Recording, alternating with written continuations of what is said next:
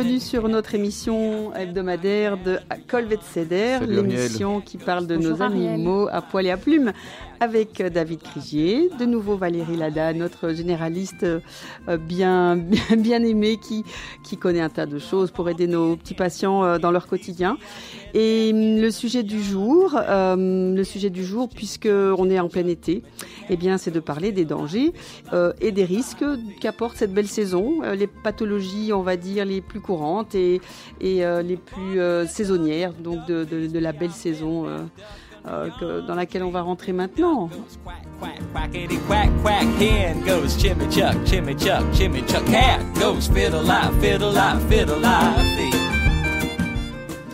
Alors, je pense que la première, euh, la, le premier sujet à traiter, qui me semble le plus, euh, le plus, allez, euh, spectaculaire, en tout cas pour moi en tant qu'imageuse, enfin radiologue, c'est c'est les dangers du barbecue.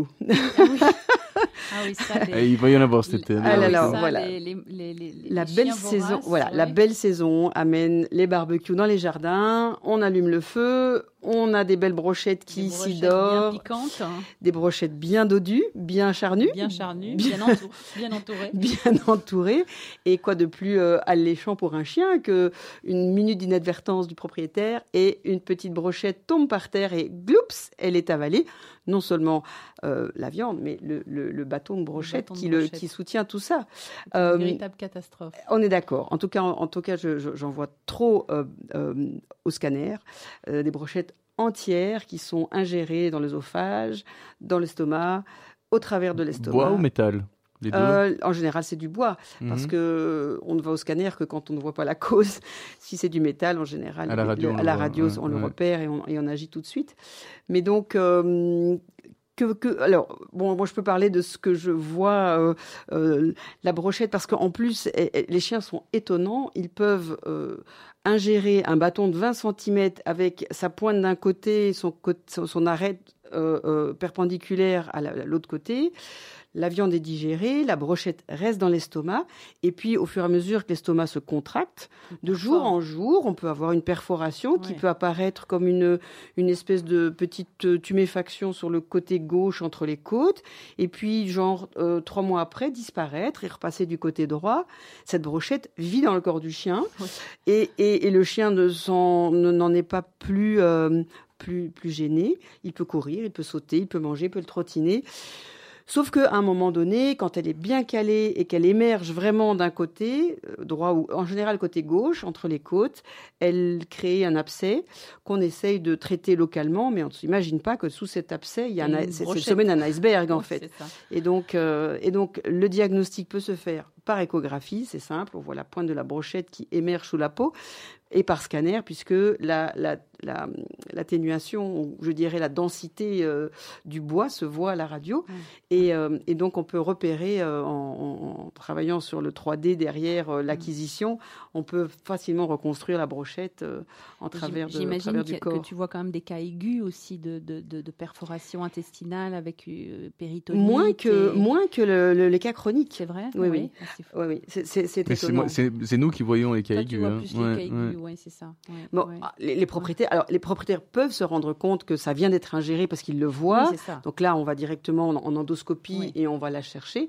Mais quand on s'en rend pas compte, bien, il peut avoir un moment, euh, une période où 4-5 jours, il est pas bien, il, est, il tremblote, bah forcément la brochette est en train de tout perforer, ça fait des micro-hémorragies, mais l'organisme colmate tout ça avec de la fibrine, avec, euh, avec de la cicatrisation, avec, euh, et, et, finalement l'animal vit, avec, son, avec son bâton en travers. Alors ça c'est quand il reste au niveau de l'estomac, mais on voit ces brochettes qui prennent une orientation vers l'avant, donc elles, arrivent dans l'estomac, et au lieu de continuer leur chemin vers l'arrière, elles repartent vers l'avant, puisqu'elles traversent l'estomac vers la tête, en fait. Elles traversent la paroi de l'estomac, elles traversent le foie, elles traversent le diaphragme et vont se caler dans, la cavité, dans le thorax, dans le thorax en perforant les, un les poumon. Bovins font ça. Les, les bovins font ça aussi, d'ailleurs. ça, ça me rappelle mes cours de d'étudiants. Euh, je pense pas que les gens ont des bovins dans leur maison. Ah non non non. Mais je, sais, je sais que les vaches font ça aussi. Elles avalent des corps étrangers, ils font des péricardites, euh, euh, exactement, avec le même le même mécanisme. Exactement. Et on, on voit par exemple alors à ce moment-là, il y, a des, trajets fistuleux qui se créent parce que la présence de la brochette fait travailler l'organisme qui commence à suinter. Puis ces suintements, on cherche un, chemin de sortie.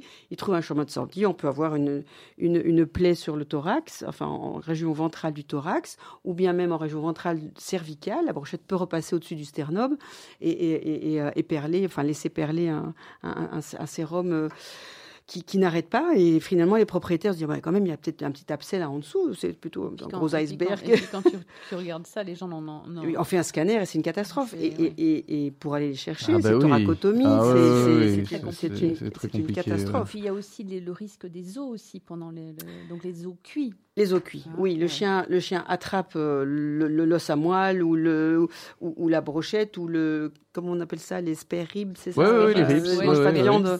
Donc c'est ça. Donc les, les, les, les os contendants, des petites côtelettes ouais. qu'on met sur le barbecue, ça passe dans l'œsophage et en général ça cale dans l'œsophage et Mhm. malheureusement euh, c'est calé ni pour aller ni vers l'arrière ni vers l'avant.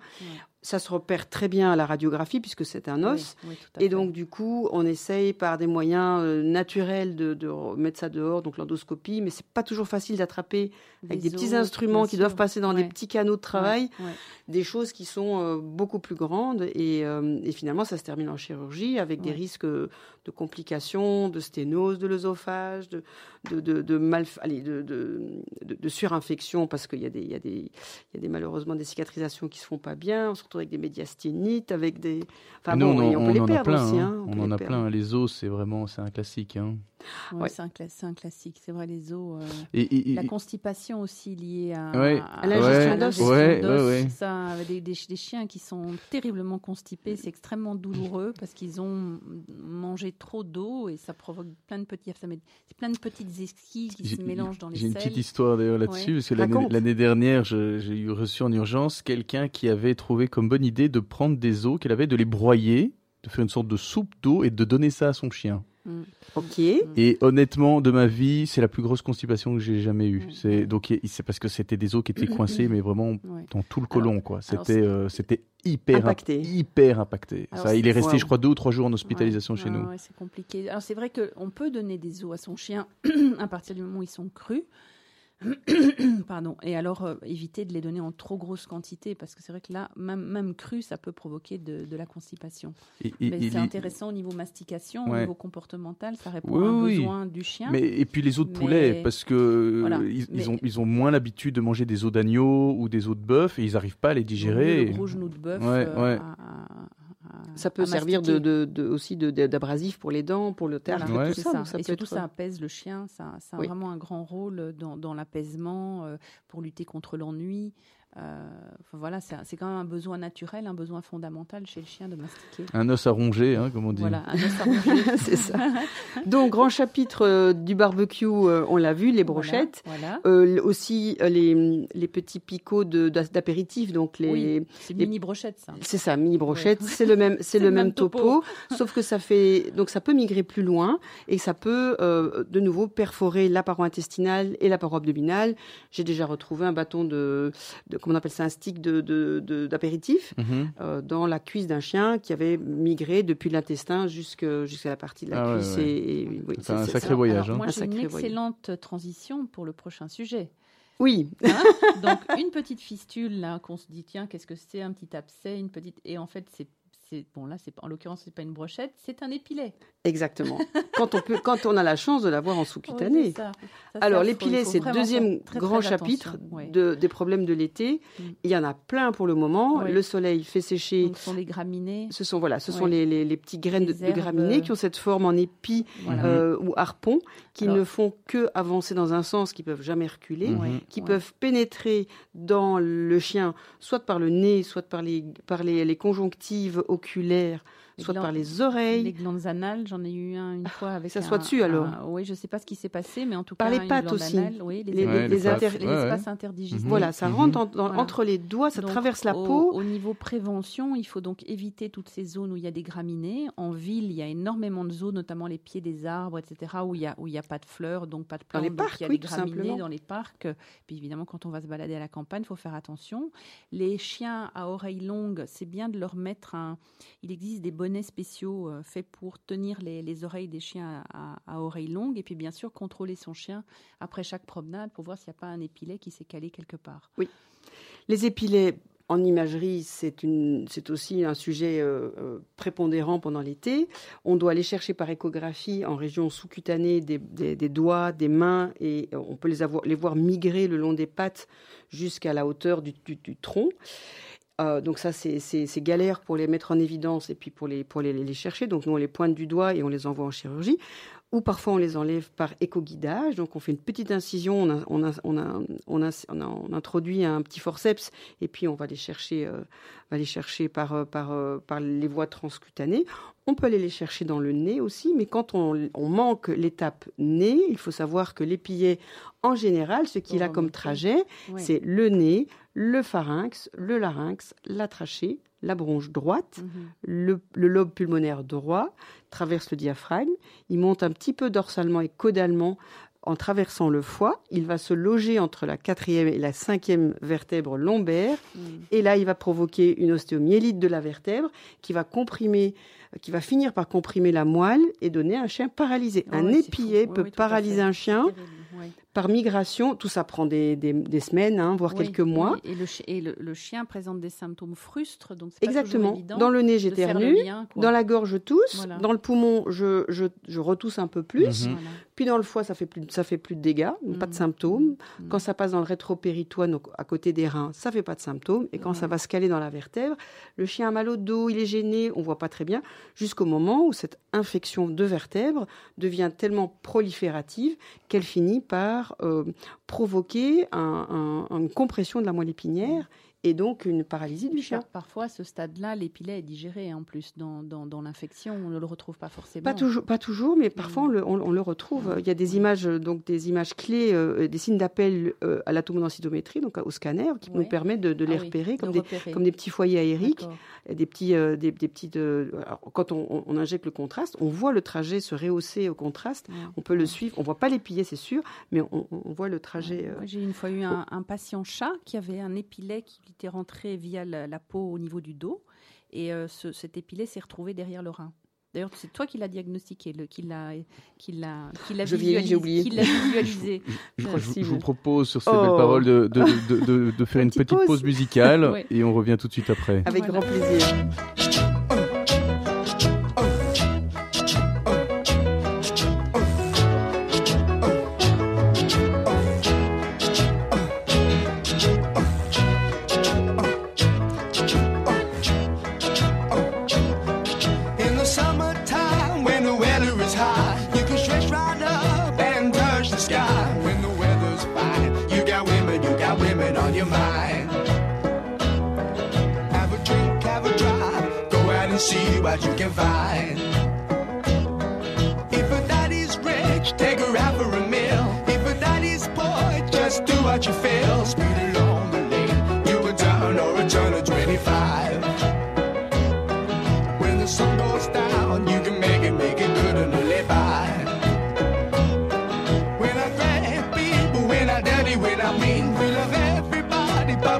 As we please. When the weather's fine, we go fishing or go sailing in the sea.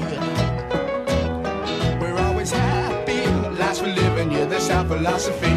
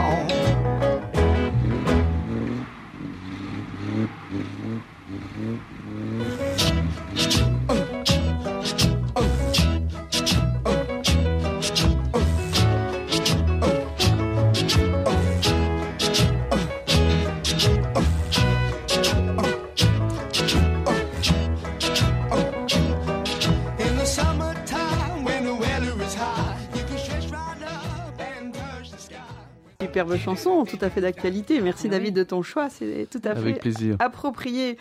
Nous sommes toujours dans les summer, euh, summer disease, pour pas, pour pas parler du summertime. Euh, summer disease. Euh, les barbecues sont euh, chapitre clôturé. Les épillets. Euh, il y a aussi les, les, les, les intox- enfin non, les contacts Oui. avec ces insectes particuliers qui sont les Ah oui. chenilles processionnaires. Valérie, Ah oui. tu as. On commence par les chenilles On peut, oui, processionnaires. on peut.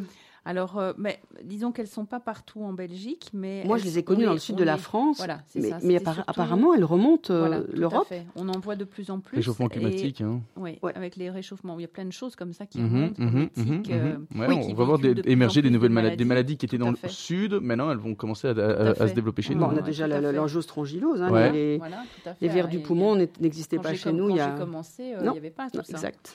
Et donc, on les trouve euh, donc dans la province d'Anvers, dans le Limbourg et dans le Brabant flamand. Donc ça, il faut le savoir reste- parce que si on va randonner avec son chien, euh, Mhm. alors euh, on- en général, si, d'ailleurs, si on repère un nid de chenilles processionnaires, il faut tout de suite Le déclarer prévenir, euh, euh, le déclarer parce que on peut- ça doit être détruit euh, d'une manière bien particulière. Euh, c'est généralement de la mi-mai à septembre qu'on on peut, on peut éventuellement les rencontrer. Et euh, le problème, c'est qu'elles se, elles se, elles défilent en, en procession, donc les unes derrière les autres. Et un chien un peu jouette qui voit ça, ben, il a qu'une envie, c'est d'aller euh, lécher ces trucs-là et ou de, de jouer avec ou d'en attraper une dans Donc ce sa sont des chenilles classiques qui vont, qui passent par Voilà, la, qui- qui avant de devenir papillons, euh, voilà, voilà, qui sont exactement. sur le Mhm. sol ou sur les, les, les parois des troncs. Aussi, ça peut hein, des troncs d'arbres. ouais, voilà. Et alors, elles possèdent des petits poils urticants euh, très nombreux à leur surface. Donc, ça peut non seulement provoquer une très très grosse irritation, une grosse grosse euh, réaction euh, urticante, euh, mais au-delà de ça, ça peut provoquer euh, des, des lésions nécrotiques euh, de la langue, du nez, buccal. euh, Qu'est-ce que fait le chien, évidemment? Il lèche. Bah oui. Ouais, il, la, Voilà, il, la, il la c'est prend ça. en bouche Voilà. et ça brûle la langue, en Voilà. fait. hein. Et Oui. quelques jours après, enfin quelques jours, voire une semaine après, on se retrouve avec un chien qui a un, lambeau de langue qui tombe Ça littéralement. nécrose la Ah partie que- de la ouais, langue qui a ouais, touché la. Alors le hyper, premier, hyper grave, voilà. hein. Alors le premier réflexe à avoir si ça arrive, malheureusement, c'est de rincer euh, la langue et la bouche du chien à l'eau froide, vraiment abondamment, abondamment. Surtout pas y, pas y mettre les mains parce que bon déjà c'est douloureux pour le chien, donc il risque de vous mordre, mais c'est aussi irritant pour vous. Donc euh, pour chasser le plus possible ces poils urticants et aller dardard chez un vétérinaire. Voilà, ça c'est un. un- Qu'est-ce que tu fais, David, euh, quand tu reçois un, Alors, un chien qui a touché une. Pour être totalement honnête, on n'en a encore jamais eu. Ok. Euh, oui, sur Bruxelles, sur je pense que Bruxelles, c'est rare. C'est rare et là visiblement c'est plus le nord du pays hein, Voilà. qui est touché Mhm. Oui, euh, mais mais euh, mais clairement je pense que ce, ce genre de maladie de, qui de vont nettoyage. euh, oui voilà Sous sédation il faut mettre et sous antibiotiques j'imagine pour pas que ça que C'est surinfecte très douloureux, antibiotiques et, et, et- et croiser les doigts en fait. hein. Ouais, mais ça. ça peut- surtout Et- pour et remanger rincer- pour remanger ça doit être très- ça doit être euh, horrible Mais pour ces étonnamment, on voit parfois des chiens qui, auxquels il reste plus qu'un tiers de langue et qui arrivent encore à manger, euh, et à contrario, des chiens qui sont fortement handicapés et qu'on doit euthanasier à cause de ça. Donc, il faut Ah. faire très attention. Que ça soit si vous allez dans le nord de la Belgique ou si vous partez en vacances dans le sud de la France. Sud de la France, il y en a certainement. Moi, je- j'ai grandi là. voilà, Et ça, ça, c'est le long très, des, des très pins, des pins Voilà. parasols de, la, de la Côte d'Azur. euh, Tout à fait. plein, plein, plein. fait, Voilà. plein, plein. Après, euh, il y a d'autres insectes qui sont Ah, dangereux. c'est lesquels c'est lesquels Ariel les hyménoptères. Hyménoptères. C'est quoi les hyménoptères, Ariel? Bien euh, les abeilles, euh, les Mhm. bourdons, les, frelons, les frelons. oui, Voilà, oui. Enfin oui. toutes les toutes les bestioles Voilà. rayées à dard. Voilà. Et qui provoquent. euh, ben, les, les lésions sont, sont, sont, peuvent être euh, bénignes à gravissimes, c'est-à-dire qu'on peut avoir une lésion, simplement un gonflement. C'est souvent au niveau de la face que ça se passe parce que le chien ou le chat va renifler un- une, une abeille, une guêpe et puis il se fait piquer. Et donc on a un, ou alors ça peut être une patte aussi quand ils veulent jouer avec le, Mhm. donc on a un gonflement de, de, de la partie qui a été piquée, euh, qui peut être très très très impressionnant, qui est souvent douloureux aussi, euh, parce que la piqûre euh, est douloureuse. Euh, quand ça peut devenir plus grave chez les animaux sensibles, on peut avoir un gonflement des voies aériennes, Ben, en fait c'est une, c'est une allergie hein. Voilà. il, il- Voilà. il y a un œdème de coin qui, Voilà. se développe un œdème de coinque et un, cho- un- qui se termine par un choc anaphylactique. ouais ça c'est Ah ça, oui, j'ai Et déjà ça, eu hein. ça, c'est J'ai déjà eu, vraiment ouais. euh, le, le cas extrême Ouais, ça, euh, de eu. la piqûre de d'hyménoptère. On a l'air savant. Non, non, oui, non, mais et là c'est- l'adrénaline sauve des Et vies là, quoi voilà, c'est ça. Oui. L'adrénaline Mhm. sauve des vies. Tout à fait. Alors, euh, donc euh, voilà. Donc quand, quand ça se passe, ben il faut euh, il faut bien surveiller son animal parce que on peut avoir un gonflement et puis, euh, et puis quelques De toute heures façon, c'est une, peut une visite d'urgence. Voilà, dès, que- ça mieux- gonfle, il faut voilà, toujours il vaut mieux mieux mettre. euh, toujours téléphoner, ne fût-ce que téléphoner pour demander, Oui. euh, voilà, pour consulter. Et, et, et voilà. Et, et parfois, c'est rien du tout, ça se soigne très très vite. Et parfois, c'est beaucoup plus grave, comme dans le cas d'un- choc anaphylactique. Alors, dernier chapitre euh, des problèmes de l'été, c'est en été, on, on- on pulvérise, notamment dans les champs. Les herbicides, Les herbicides. insecticides, les produits anti-limaces, les- pas seulement les champs, hein, les gens dans, dans, dans, dans- dans nos jardins. Oui, on aussi. travaille nos jardins Voilà. et tous ces produits sont, extrêmement, toxiques. Qu'est-ce qu'on. le chat. Oui, Ouais. surtout chez le chat. Le, ben, le chat est beaucoup plus sensible euh, aux insecticides, herbicides et anti-limaces. Euh, mais maintenant, voilà, quand on a des animaux, il faut éviter d'utiliser ces produits-là, tout simplement. Comment reconnaître une intoxication avec ces produits Alors, c'est souvent des convulsions, euh, de l'hypersalivation, les pupilles dilatées. euh, voilà, ce sont des symptômes surtout neurologiques. Euh, ça peut aussi des symptômes gastro-intestinaux, donc des vomissements comme ça puissants et qu'on n'arrive pas à arrêter, de la diarrhée. Euh, ça, ça peut être les symptômes euh, qu'on qu'on en a. aigu Alors, c'est toujours bien si on, a, si on sait ce qui s'est passé, en fait, si on sait euh, euh, quel est, le, quel est le, le produit que l'animal a ingéré. Donc, mais c'est valable pour toute intoxication. C'est de noter le, le, le- nom du produit, le nom de la molécule active, pour pouvoir justement en informer le vétérinaire, qui va peut-être devoir d'ailleurs téléphoner au centre antipoison pour bien identifier la molécule et ses effets et voir si on, on a un antidote ou pas. Euh, sinon, on fait un traitement symptomatique. Ça, David, tu, Mhm. tu vois ça, à mon avis, Ouais. assez régulièrement. Ouais, ouais, c'est fréquent. ouais. Voilà, c'est ça. ouais. Magnifique. Euh, Est-ce que le, le- la morora rentre là-dedans un peu? Bah, c'est plus trop. Enfin, est-ce que c'est vraiment un risque de l'été? Bah oui, ça, ça rentre dans le Mais cadre d'une disons que- intoxication. Ouais, Les ben on en on intoxications. a toute l'année hein, de la Voilà. mais c'est vrai que comme il fait beau et que souvent ça se met dans la nature, euh, enfin parfois les gens mettent ça chez eux aussi, mais parfois c'est dans des champs Oui. et euh, on veut éloigner les rats des champs et on va mettre ça et le chien qui se balade, ben il prend, Le il, chat, il- il- ouais, et il le mange ouais. quoi. Après, il y a aussi des intoxications à certaines fleurs. Parce que c'est vrai qu'en Oui. été, bah, forcément, dans les jardins, il y a des fleurs. On sait que le lys est extrêmement Mhm, toxique mhm, pour ça, le on, chat. on voit ça. hein. provoque des, des intoxications vraiment aiguës, des insuffisances rénales. Ouais. Tout- Je pensais chat. que c'était que les étamines. Non, en fait, c'est toutes les parties même- de la fleur. Et même l'eau du vase. Waouh. Même l'eau du vase. Ouais. Donc ça, il faut faire très attention. Euh, voilà. Et puis bon, il y a, y a- il y a d'autres plantes. Donc à la limite, ce qui est toujours intéressant, c'est un peu de répertorier les plantes qui sont en présence dans votre jardin. Et puis un petit peu aller regarder sur Internet ou téléphoner au centre antipoison pour voir lesquelles sont toxiques. Après, c'est vrai qu'il faut quand même bien reconnaître nos animaux ont des réflexes de ne pas aller chipoter à, à certaines plantes toxiques. Euh, mais parfois, les accidents arrivent quand même, notamment le lys. Euh, le chat peut se frotter le long d'un- d'un- d'une fleur de lys, avoir du pollen sur les poils, Et se le lécher lécher les pareil, poils et ouais. puis s'intoxiquer comme ça, en fait. Oui, oui. Donc, il faut faire Une étamine tue le chat. hein. Tout à fait. Ça, c'est Ah oui, non, non, c'est pour, c'est- pour c'est avoir une idée de la, terrible. de, de la, Terrible. Ah ouais, ouais, non, de la c'est- dose toxique. C'est euh, terrible. Donc, euh, ouais. surtout, on n'accepte jamais les bouquets de lys quand on a des animaux. Et voilà. C'est de magnifiques fleurs qui Ouais. sentent très bon, mais Ouais, pas, qui sont fort pas dangereuses. compatibles Voilà. avec. Ils euh, sont pas cat friendly. Non, Non, pas du tout. Au contraire. Au contraire.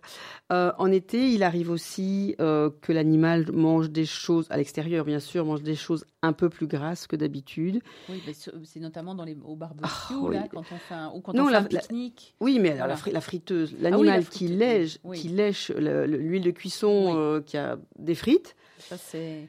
C'est c'est aussi, ça, c'est aussi une catastrophe. C'est une catastrophe. Ça peut provoquer des gastroentérites euh, carabinées et puis des pancréatites surtout. Ça, Pancréatite aiguë. Le, pancréas se met à libérer massivement la lipase qui sert à digérer les graisses. Donc, Mhm.